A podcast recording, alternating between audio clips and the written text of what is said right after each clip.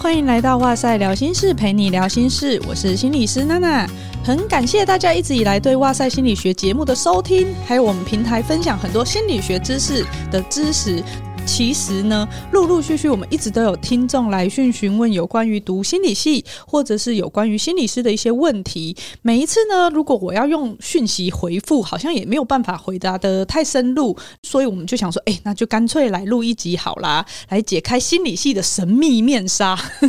那 这一期呢，它不只是考虑以后要不要当心理师，或者是以后要不要读心理系的学生可以听，家长和老师其实也都可以听。再加上我们听众也有很多人是说，他已经现在在工作了，可是他想要当心理师，他要怎么转职呢？今天都会尽量详细的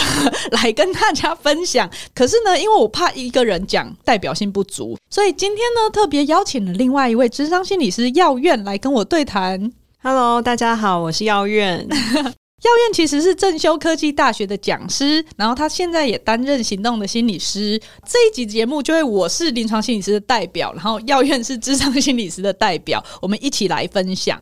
会邀请耀院呢，是因为我们已经连续好几年都受到幸福地图心理工作室的邀请，担任心理职涯营的讲师。这个活动，它在每一年的寒暑假都会举办，可能是线上的，也有可能是线下的，让高中生有想要大学读心理系的时候，可以进一步的认识，像是心理系都在读什么啊，然后心理系未来的出路有哪一些。当然，它里面也有可以举办给大学生参加的，让大家对于要不要继续考研究所、考心理师有更进一步的认识。所以呢，我们就是每一次都会去，想说都已经有默契了，那就干脆来录一集。其实我自己也一直都是哇塞心理学的粉丝，这真的。我每次在听的时候，就听到很多来宾都会说自己是忠实的听众粉丝来上节目。我今天真的充分的感受到这样子的感觉，上一个你自己平常几乎每天都在收听的节目，这感觉非常的特别。那现在呢？紧张吗？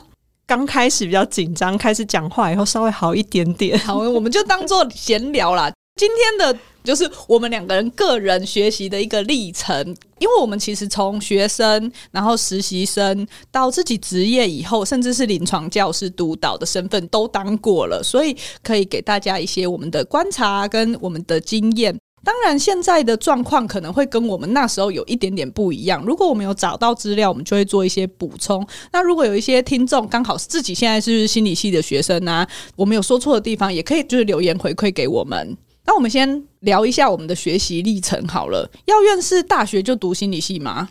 对，我大学就读心理系，但是我念的就是它不是单纯叫心理系，它是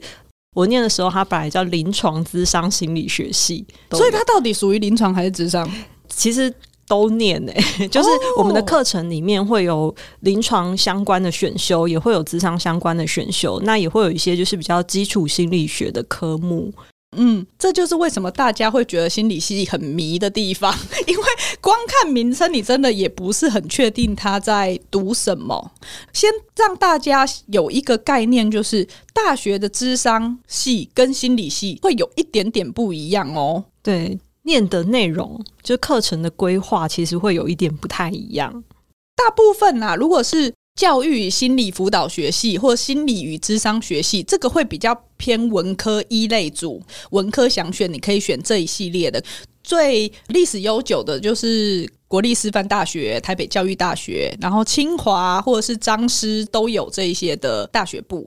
如果是比较偏理科，就是三类组临床类的话，那它的名称可能就会是心理学系，或者是刚刚讲到的临床与智商心理学系，可能就是台大、政大、成大、中正这几个是非常历史悠久的。那私立的话，可能有辅仁、东吴、中原之类的，然后高一也是，我自己就是高一的。为什么会讲出来这些呢？因为刚好我们在 IG 有问一下大家，对于心理学系或者心理师有想要哪一些了解，那就有人有问说：“诶，要念什么系啊？有推荐的大学吗？录取的分数会不会很高之类的？”其实大学还蛮多的，但是当然分数高不高就会跟这个学校的排名有关了啦。耀苑你自己大学的时候，你觉得都在上哪一些课啊？我我自己觉得大学哈，它有一些科目其实蛮共同的，就是基础心理学的部分，其实都会学到，像什么普通心理学啊、发展心理学这些部分，但是会有一点不同是，我觉得因为台湾的智商相关的，它蛮多会是教育类的学校，所以它会有一些着重在更辅导一些的课程。然后心理系它就会有更多的比较像是基础心理学，然后有一些应用心理学门更多这样子的选修。所以我自己大学会觉得学校其实开的课非常多元呢、其实就会比较广泛的让我们有机会去探索，跟在那过程里面自己找到自己比较有兴趣的方向。嗯，为什么我会先问药院这个问题呢？因为我大学其实不是心理系的。但是呢，我在读硕班的时候，我下修了所有大学部的必修学分。大概大家就可以想象，那是一个很硬的状况。因为我大学是读阳明护理系，完全没有学分可以抵免。那基本上就是你要符合所谓的九六六，因为如果你要考执照的话，九就是九大心理学系的领域。包含认知、知觉、发展、生理、变态、工商、计量、性格、社会，这些你全部都要会。之后呢，就像刚刚耀渊讲的，我们可以从这里面找到，哎，你真心很喜欢的那一块，然后继续去深研下去。你怎么在高中的时候决定要读心理系的啊？其实这个问题有点尴尬，怎么选上心理系这个学门的呢？我自己的大学同学真的有蛮多人是，他就是喜欢心理，然后他就是立定志向要考心理系。但是我其实不是这种人，欸，我说，哦，你是误打误撞，没错。我比较像是我就是那种乖乖念书的，就是反正国中念完要念高中嘛，高中念完我就知道念大学。可是其实没有真的这么认真想过想要什么。我比较知道我自己不想要什么，比如说。哦讨厌数学，所以我就要排除跟数学相关的科系。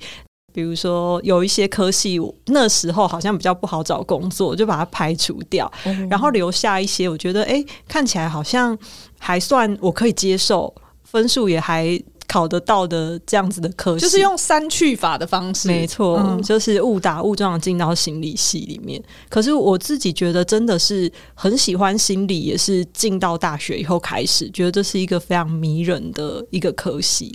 因为我们的听众里面也有很多是高中生，甚至是国中生也有。他们之前就有来私讯询问说：“诶，很想走心理这条路啊，可是家人的人可能会希望他读二类去当工程师，因为现在护国神山台积电非常赚钱之类的，他就会觉得说很困扰啊。”那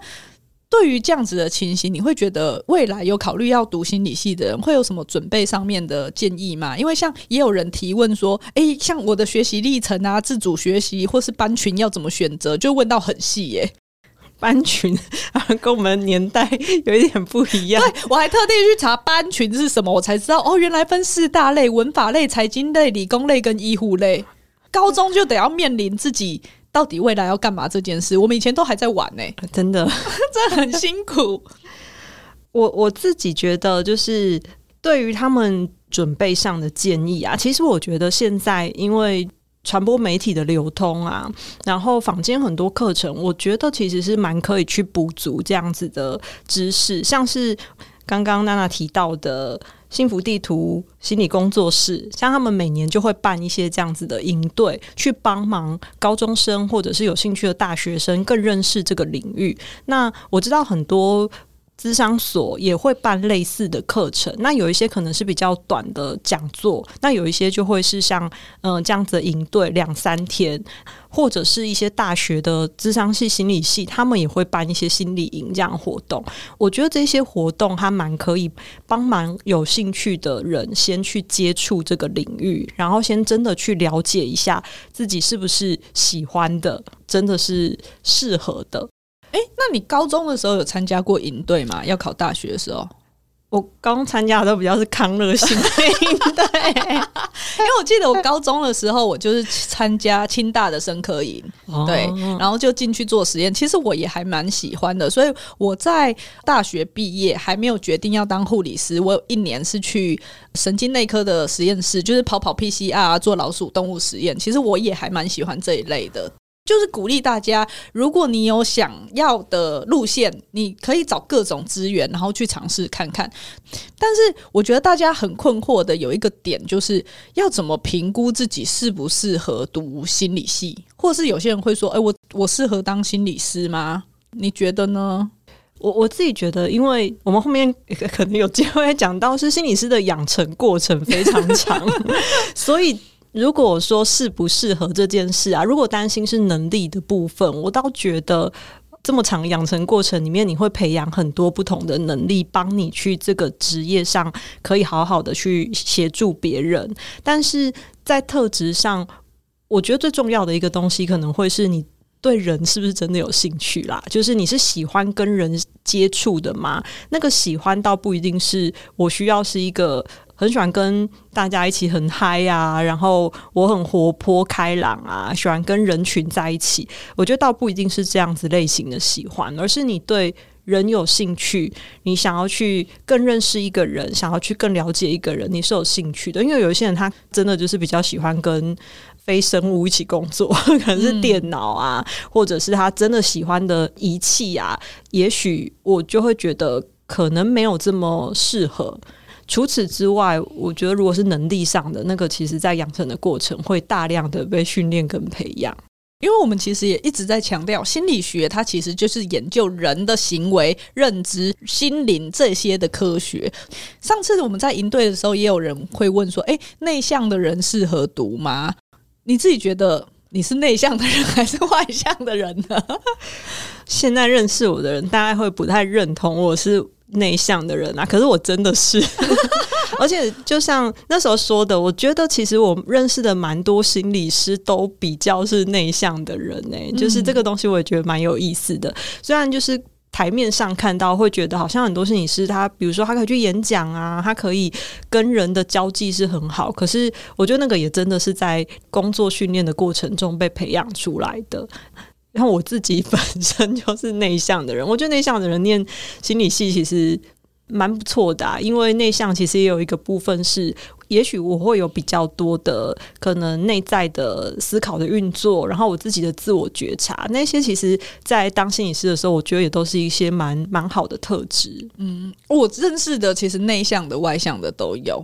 说真的，我觉得心理系它其实本来就在强调人类的多元性质，所以各式各样的人都可以来当心理师。当然，你要。考到国考的执照，这个是必须的，但是它其实并不限定一定要是怎么样子的。就像是我是从护理然后转职到心理系，那之前有一个经验是我一直觉得我就不是本科生。我刚工作的第一年，我都还是有一点自卑，就是觉得说同学有时候讲什么什么什么讲的很自然的时候，可是如果我没有特别去查资料或读，它并不是我原本认知概念，我的 database 里面的一个知识。我会有时候会有面临这种尴尬的情境。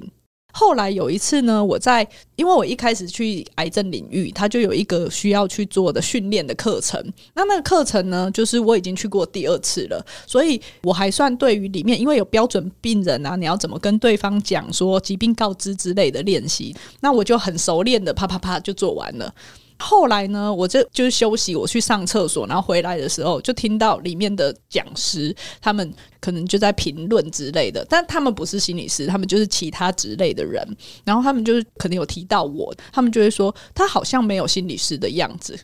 那句话我觉得听到很难过，因为那个时候我虽然听起来其实他是一个很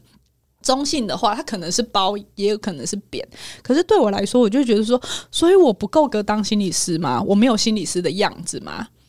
那后来呢？自己有一些平衡的想法，我有觉察到我有这个冲击上面的情绪，但是我有平衡的想法，想说哦，因为我是护理背景的，所以我在做疾病告知解释的过程中，我或许不会像心理师那么关注在只是情绪的部分，我会更偏向医师跟心理师之间，因为我有那部分的背景知识，所以我会不是呈现他们期待中心理师该有的样子。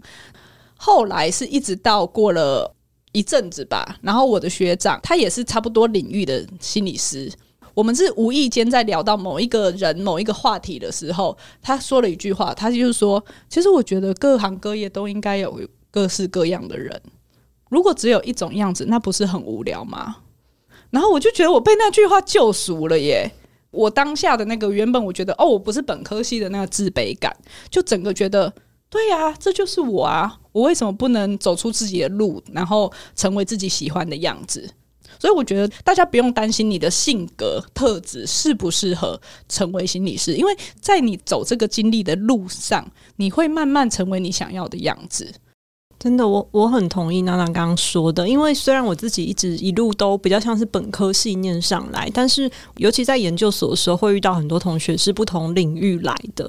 我自己的观察是，就像娜娜刚刚讲的，就是人本来就是多元的，那我们也会遇到很多不同的案主。如果我们心里是走一种样子去面对案主的时候，其实可能很多案主反而会是不适配的。那我有一些同学，可能他来自数学啊。或者是资工领域，就是我们就会觉得，哎、其实落差很大，就是人文跟理工科其实真的是落差蛮大的。但是我在他们身上真的会看到，他们有时候思考的方式跟我们有点不同，但是那个不同，我觉得反而是他们有时候反而更贴近案主一点了，因为案主也许他也不是跟我相关领域的，或者他的个性上他也不一定是适合用这样子的方式去接近的。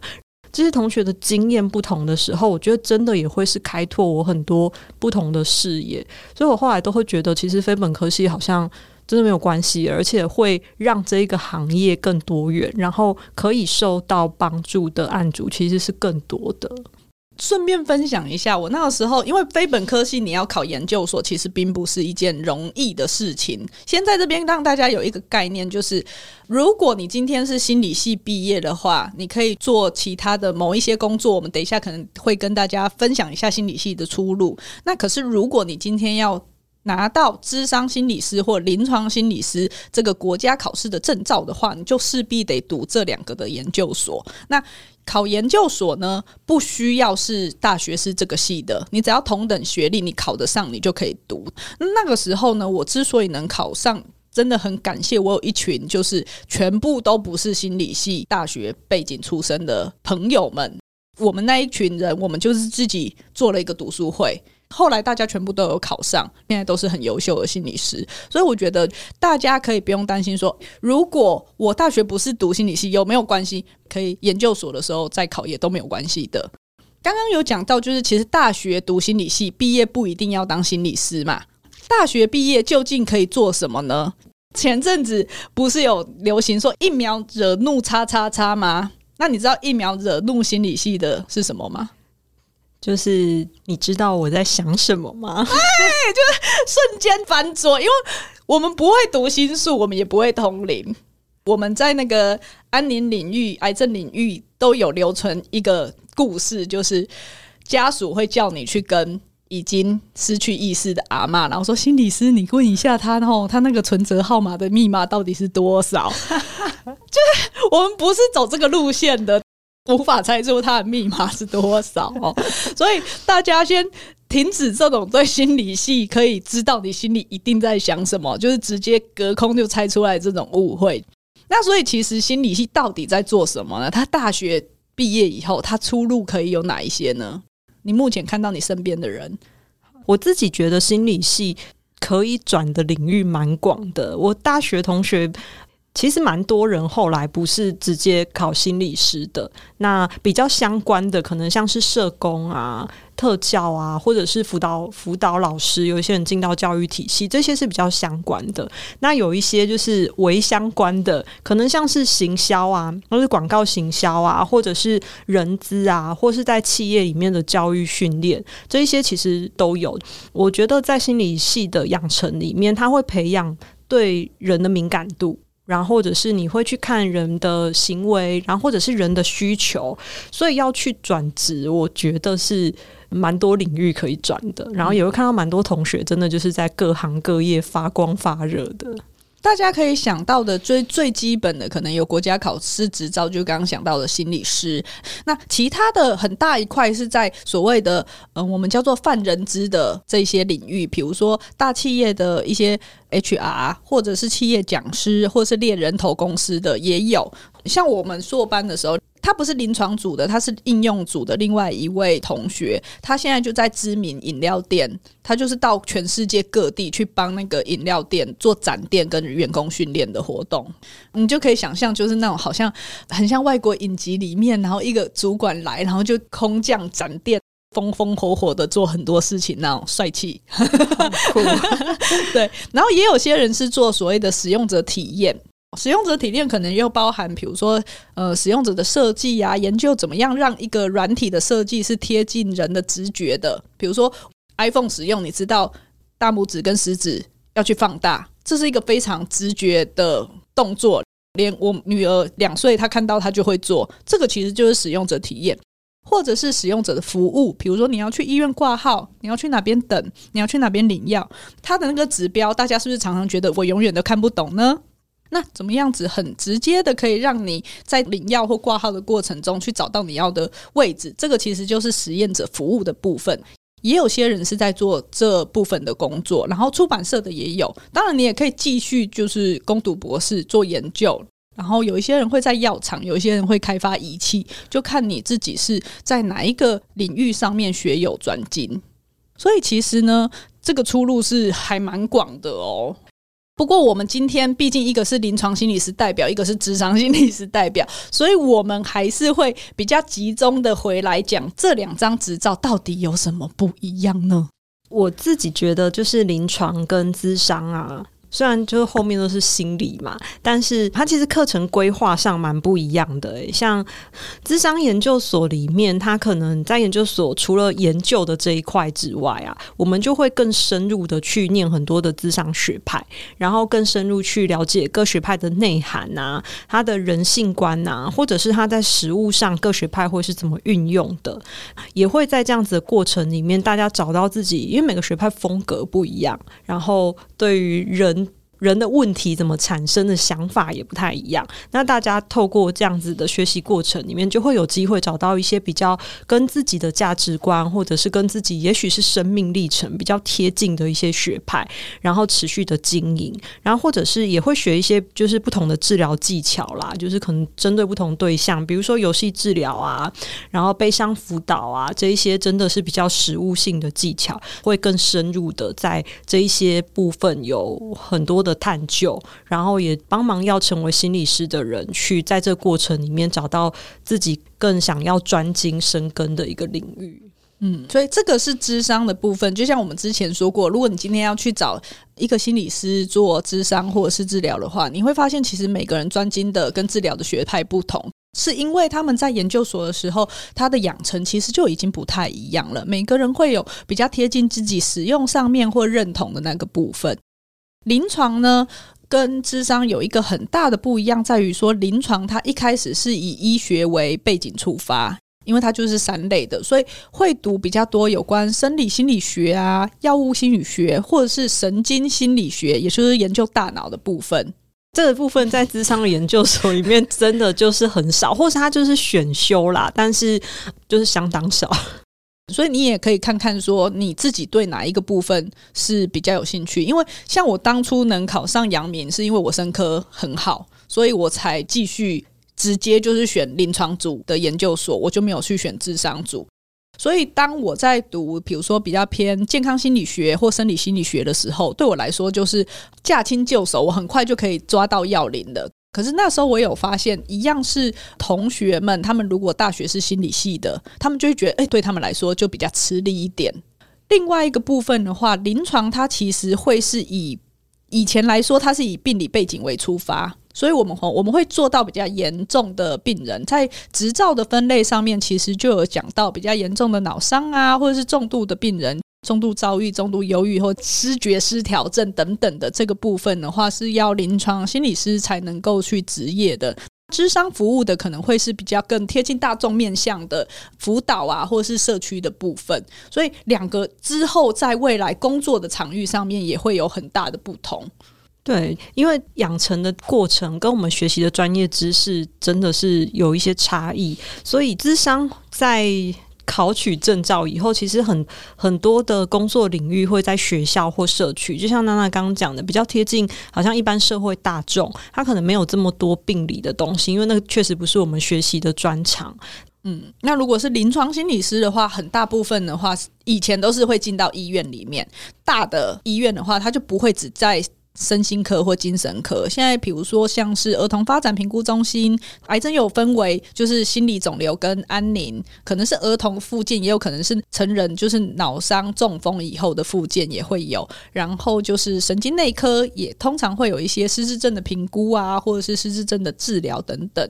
那这些可能就是临床心理师会在各个不同科别会有的部分，但是也有人会进去监狱的系统，智商的也会进去监狱系统吗？也也会，就是好像我觉得临床咨商有一部分的市场可能会是重叠，因为像学校里面其实现在也蛮多学校会聘请临床心理师的，只是说在工作的分配上会有一些分类或是合作。像我知道的，可能有一些测验的横件的部分，或是比较有病理诊断的个案，就会交由临床心理师执行。因为服务的人实在太多，有这个需求了，那就会做一下工作上面的分配。嗯，没错。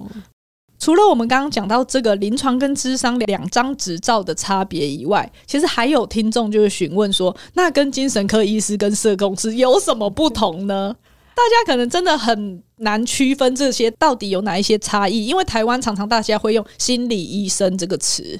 但是再次强调，台湾是没有心理医生的哦，他们叫做精神科医师，差别就在于他们可以开药跟下诊断，我们都不能做。如果我们今天开药或者是下诊断的话，我们就会触犯医师法哦，你就是变成密医哦。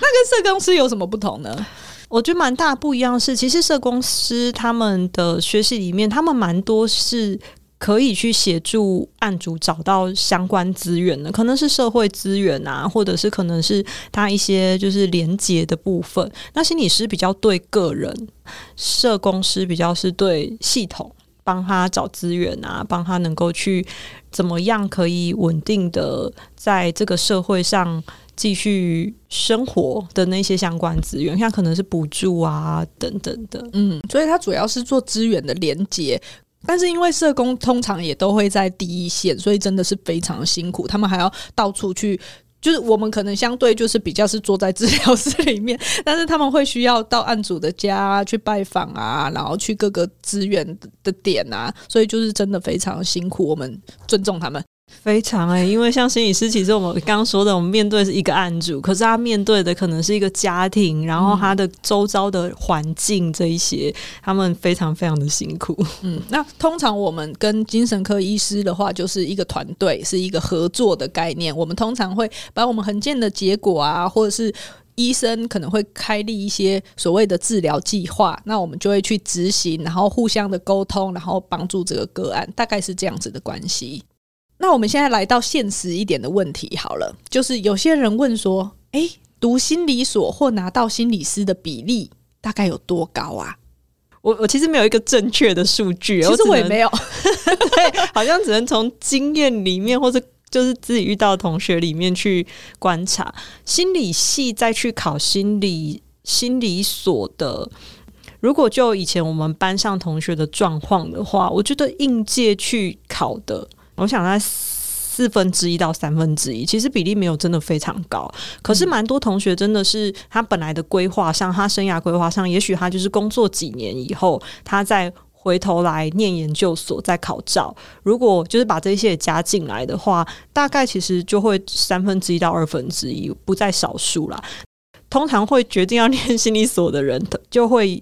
就智商所的人啊，他其实真的就是。蛮多，大半都是为了考照而来念的。那当然，中途也会有一些人可能就是转行，可是那个比例就比较低。可能至少我觉得七八成以上都会持续去考照，然后去做心理师的工作。嗯，刚刚提到一个点，就是大家可能会先去工作再回来。有一个部分是因为跟心理师他的硕班不是像一般的就是硕士班，可能两年就毕业了。他有一定要实习这件事情，所以他基本起跳就是三年。那如果像我呢，是非本科系，我必须下修三十九学分，再加原本你硕士班的三十几学分，然后你扣掉一年实习，你又要把论文产出的话，所以至少可能会是要四年才能毕业。当你的同学都已经工作赚钱四年的时候，你还在那边读书拿家里的钱。毕业以后可能收入还不一定真的非常的好的话，大家其实有时候在现实的考量下的时候，就会先出去工作，然后再来看看要不要追求自己这个梦想，这样子。这个很实际耶。我记得研究所就是座谈会，我们班就有同学是直接先举手就问说：“老师，请问几年会毕业？”然后老师就说：“嗯。”建议你们以三年半当目标努力看看，然后大概平均是四到五年，是一个我觉得蛮惊人的数字。最主要是因为我们的课程其实它每一个都是很硬的课程。那刚刚有讲到考执照的这个资格比例有多高？为什么会说到七八成呢？因为执照其实不难考，基本上你能够熬过毕业的话。因为他没有限制，你可以考几次啊？我有认识考四五次的学长，所以你这次考不过，你下一次再考就好了。但是研究所这件事情就是非常难考。研究所大概我记得我那个 年代好有年代感，我不知道现在有没有放宽一点。我那个年代要考研究所的话，大概录取率应该是百分之二到五之间，差不多，差不多。嗯，也就是说。呃，可能两百个人，但是他只录取。我、数学好烂哦，不要举例好了。就是我，我记得我那时候的印象是，比如说我考高一，然后呢，他是两百五十个人报名，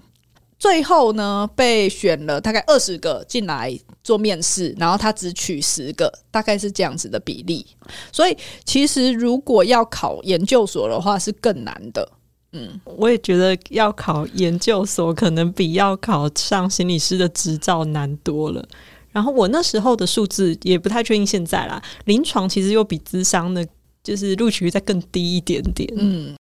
那延伸到一个比较现实的问题，你觉得心理师职涯发展跟待遇好吗？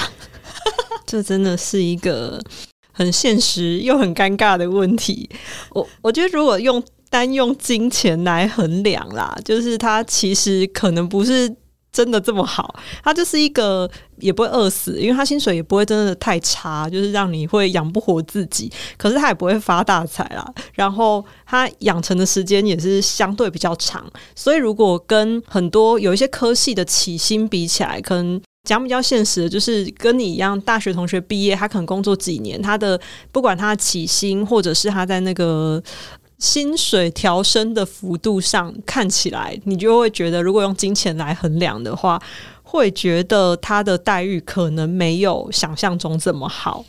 那我有认识一些心理师，是他们变成行动心理师以后，他们在外面接案接的很风风火火的，接的很满，或者是很受欢迎的，那那个可能就还蛮不错的。哦，对，也也是有听过，真的。嗯，收入很不错的心理师，嗯，但也会看一个是你自己喜欢的工作的模式，然后也跟嗯、呃、耐受度可能有关，因为其实行动心理师他真的就是我做一个小时赚一个小时的钱，对，那跟我在一个单位里面，可能我待八个小时，我领领一个那个月薪是不太一样的工作形态。也有些人会问说，哎、欸，心理师的市场这样子是已经饱和了吗？你觉得呢？我自己的观察是我嗯，有一些市场确实相对饱和，就像刚刚讲的，很多心理师他考到执照以后，他第一个智障心理师，他可能很多就会选择学校场域。如果以学校场域的专任心理师来看，我觉得他确实相对饱和，就是还是会看到在开职缺，可是就是那个职缺或是那个市场没有这么大。但是这几年我我看到的是社区的部分反而是蛮蓬勃发展的。一部分我猜也跟大众传播媒体，像哇塞心理学很推 推广这一些心理知识，这有关，就是大家会更重视心理健康这件事情，所以好像那个需求会看到是越来越多。当大家更关注了以后，那个需求是越来越来越多元的。我猜心理这个市场大概不会所谓的真正饱和啦，因为只要有人，他大概就一定。我们在每个阶段，我的角色不同的时候，我一定会有一些不同困住我的地方，或是我卡住的地方。那它都可能是一个市场。嗯，对，也会随着一些社会事件，就会看到啊前一阵子可能像。产妇的心理健康，就前一阵子因为一一些新闻事件，他可能就很被重视。嗯、那这个就会是一个以前没有这么被重视的市场，所以我觉得应该没有饱和这件事吧。嗯，就就看大家各凭本事，你可以去哪一个领域去拓展你的蓝海。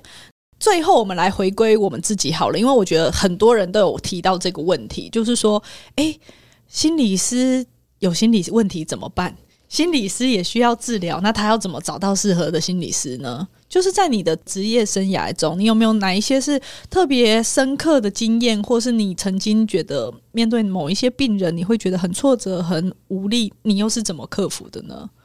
嗯，深刻跟无力，我觉得大家可以分成两块再说啦。就是如果如果说有很多深刻的话。我觉得，因为心理师的工作，它真的很真实，就是两个生命的交汇，就是这样听起来很抽象，可是，它真的就是，有时候我们甚至连对家人或是对伴侣，我都不一定会这么深刻的去去把我自己打开。可是，在心里，就是在那个咨商室里面，很多时候案主他的分享是非常深刻的，而我自己都会很常觉得。我在咨商室里面是很被案主疗愈的，就是很被他感动到的。嗯、那分享一个案主跟我说过的话好了，我觉得那个蛮疗愈我。就是我一个案主，他因为他家庭经验的关系，他其实。蛮长时间，他反复的都会有一些自我伤害的想法。嗯、然后有一次，他就跟我讲说，他每一次想死的时候啊，他都会想到上一次那个想死但是努力活下来的自己，那个时候自己的努力，还有身边的人的努力，所以他就会觉得。好像这一次也应该要努力，要不然他会对不起上一次那个很努力的自己和身边的人。一次一次这样以后，他就会觉得好像不能对不起的自己更多了。就是他每一次都会有一个、哦嗯、对新的不能对不起的自己，所以他就会让自己知道说，我可以再休息一下，然后我可以再为自己努力一下。我那时候就觉得天哪！就是因为你会看到他一路过程很辛苦，嗯，然后你也会看到他那个，嗯、就是他那个任性，跟他为自己，也许在生命中挣扎，但是他很努力的那一种过程。我觉得那个东西就会好深刻的在我的心里面。我觉得心理师有一个共通的经验吧，就是我们很能够看到个案的成长，然后我们会为他的那个成长为之动容。因为那个就是你们一起看到一个有有点像毛毛虫破茧而出的时刻，然后每一次在那个智商室里面，你陪伴他走了这一路，他可能有一段时间把自己包住，有一段时间变得丑丑的、皱皱的，对。可是你看到那一刻的时候，你说真心的为他感动，然后为他开心，他也会因为自己的成长觉得哦。谢谢有你陪我，然后我也谢谢我自己。所以那个东西就是为什么我会尽管薪水不是很高，然后累的要死，还是会持续做这份工作的一个很重要的原因。真的，那个东西很深刻。嗯，那如果是无力的部分，我觉得当然也是很多啦。可是我自己在工作这些年，我觉得有。很多时候让我觉得比较无力的，也许反而不一定是就是我的案主本人呢、我觉得有时候是一些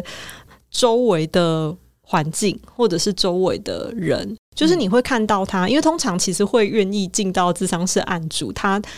即便他有时候会掉下去啊，有时候又会就是好累，他不想动，可是基本上他们其实都很想要让自己有一些不同。就会觉得有时候他好努力，但是他身边的人或者是他整个大环境没有办法陪他一起的时候，我我们每个礼拜可能在咨商是见他一次，可他回到那个环境里面。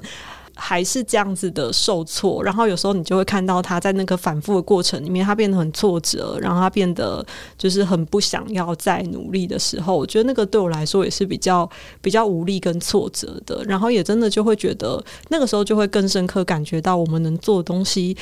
好有限哦，就是你很想要为他做些什么，就陪他一起去努力什么，可是好难，嗯，因为对于那种很大的系统。的那种力量，然后跟他一再的回去冲撞，你就会很心疼，然后你也会觉得，哎、欸，那系统里面的人怎么在扯我后腿？真的，对，但是就一定会遇到这样子的状况，那你都怎么样子克服的呢？我觉得真的，因为心理师其实也是人嘛，尤其那种真的这么直接的生命交汇，我觉得那种那种无力跟挫折，有时候真的是蛮深刻的啦。那我自己如果感觉到我有这个部分的时候，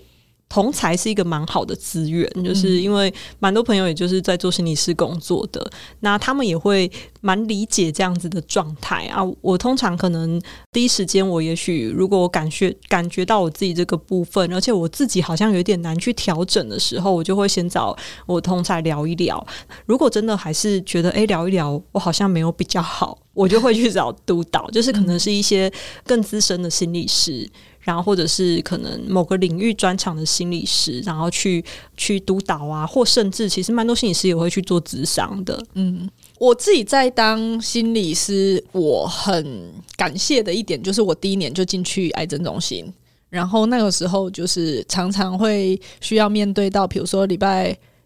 六、礼拜天，我洗澡的时候，我就在想说，哎，我礼拜一还有多少病人还活着？对一个刚出社会的心理师来说，蛮强度蛮高的一个状态。尤其是你跟一个人才刚建立连接，你们投入了一些感情，然后你们要共同做一些工作的时候，他可能是说断就断。我很少有病人回头来找我，但是我就是在那个督导的过程中，学会了一件事情，就是我其实没有那么重要。这句话不是很负向的那种，觉得自己好糟糕啊，我能力不足啊。这句话是你会学会谦卑这件事，你会知道你可以做到你想做的，你能做的。但是有时候大环境或者是这个生命的历程，它是就是得要这样走，它就是得经历一些什么才会成长的时候，你就会知道说，哦，那我能做的其实不是强求，我能做的其实是陪伴。嗯，等等的很多，觉得算是在成为心理师之路的时候，你慢慢会学到的这个点，就是你其实没有那么重要。另外一个部分是，我觉得刚刚讲到的，要能够在同才之间去做督导跟分享，很重要的一个前提，还是一样，自我觉察。嗯，你要能够觉察到自己心情怪怪的，我是不是怎么了？是不是那个个案的某一些议题触发了我？哦，我为什么不是很喜欢跟这个个案会谈？我会想逃开，或者是我为什么特别喜欢那个个案？我投射了什么？这些都是我们在训练的过程，增加自我觉察，然后对自己有更多的了解的时候，可以让我们在职业生涯中帮助自己的部分。那督导当然也很重要，就是我们会找资深的心理师在相关领域的去聊一聊，也有很多认识的呃心理师是他生活中他自己也有自己的议题，因为台湾的心理圈其实有点小，对，所以其实要找督导或者是去做心理治疗，有时候就会有点尴尬。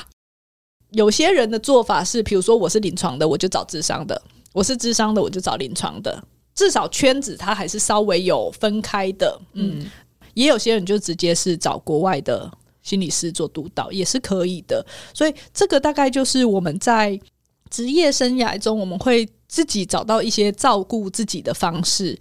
刚好前几天我也有分享一个贴文，就是在讲那疗愈刺激创伤这件事情。确实，我们在工作的过程中，可能会因为听了个案的经验，比如说做那种性侵家暴的时候，你听了他们的故事的时候，有时候那些。留下来的情绪的余韵，有时候会稍微有一点点溢出来到治疗室外面。那我们要怎么照顾自己？其实这个都也是我们要学习的一个部分。其实，在心理师的养成过程里面，我觉得他真的培养蛮多我们对，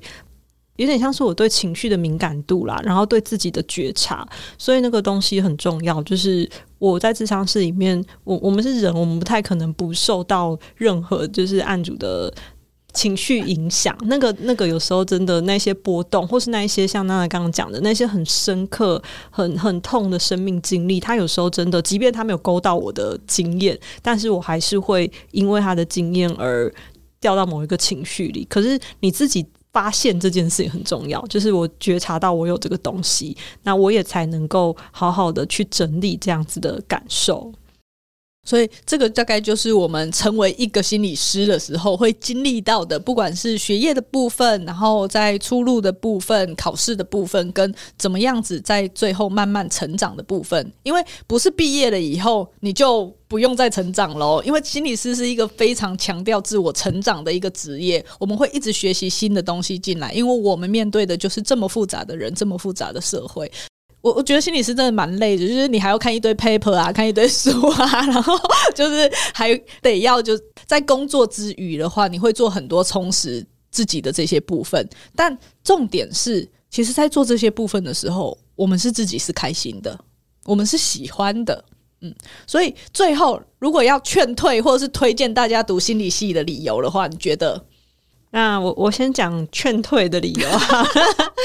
我觉得就像刚刚我们一直提到的，就是心理师的养成时间是比较长的嘛。因为如果我我要考执照，我就是要成为一个心理师的话，加上你本来大学念的，虽然你大学不一定要念相就是心理相关啦，但是就是你大学的时间加上你研究所的时间，那因为一定要实习，所以平均可能其实加起来可能会是七八年，甚至是以上。那对，其实已经读完医学系了，没错，然后医生还赚比较多，没错，所以就有一些人就会觉得啊，投资报酬率实在是有点低，嗯、这是反推的理由。那可是推荐的理由，我觉得，因为有些行业可能会随着年纪的增长失去竞争力，就是一些很现实的，比如说运运动员好了。那但是我觉得心理师这个行业啊，它随着时间的累积，会让我们有更多的能量去协助案主。那另外一个部分也会是我。觉得在那些过程里面，除了在陪伴案主、帮助案主，其实也真的是不断重新的在认识你自己，然后靠近你自己，然后可能也很常会经历到那一些很多生命的很深刻的感动。我觉得这个是就是一个推荐的理由，它真的是一个可以做很久，而且你可以一直持续有机会在里面重新看见很多生命的力量的工作。嗯，所以这个也是我最推荐的理由。如果不是做这个工作，其实你很难跟别人有这么深刻的生命的交汇。尤其是现在的时代非常的快速，很多都在线上完成了。嗯，所以如果你是觉得这种感觉你很喜欢，然后你也想要试试看的话，就可以推荐。就是 读读看心理系，那怎么准备呢？你就可以开始听哇塞心理学啊，或者是就是相关的，我们在平台上面也会推荐很多很棒的课程或者书籍，大家都可以参考看看。那今天就是很感谢药院来帮我们一起对谈这一集，虽然这一集收听的受众可能不一定那么多。人都对这个有兴趣，不过我想哇塞的听众可能对心理系这件事情或者心理师还是有一些好奇，所以我们就特别做了这一集特辑。那今天的节目呢，就到这边。大家听完节目以后，如果有任何的想法，也欢迎留言给我们，或是现在正在读研究所的，想要吐吐苦水，也可以来留言给我们。那也别忘了给我们五星评价，或是到脸书和 IG 来找我们玩。记得分享这一集给你身边需要的人哦。那今天的哇赛聊心事就到这边，拜拜，拜拜。